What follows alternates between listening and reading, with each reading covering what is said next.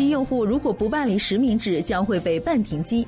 近日，大量手机用户涌到营业厅办理，让部分营业厅人满为患。运营商呼吁，没有收到催办短信的市民不用着急去排队。五月二十四号上午十点左右，虽然下着大雨，在广州市荔湾区芳村隧道口一家中国移动服务厅，大量市民排着长队等着办理实名制。记者在现场看到，队伍几乎绕了营业厅一周。而据记者从中国移动了解到，近一段时间各大营业厅几乎都因办理实名制而满负荷运作。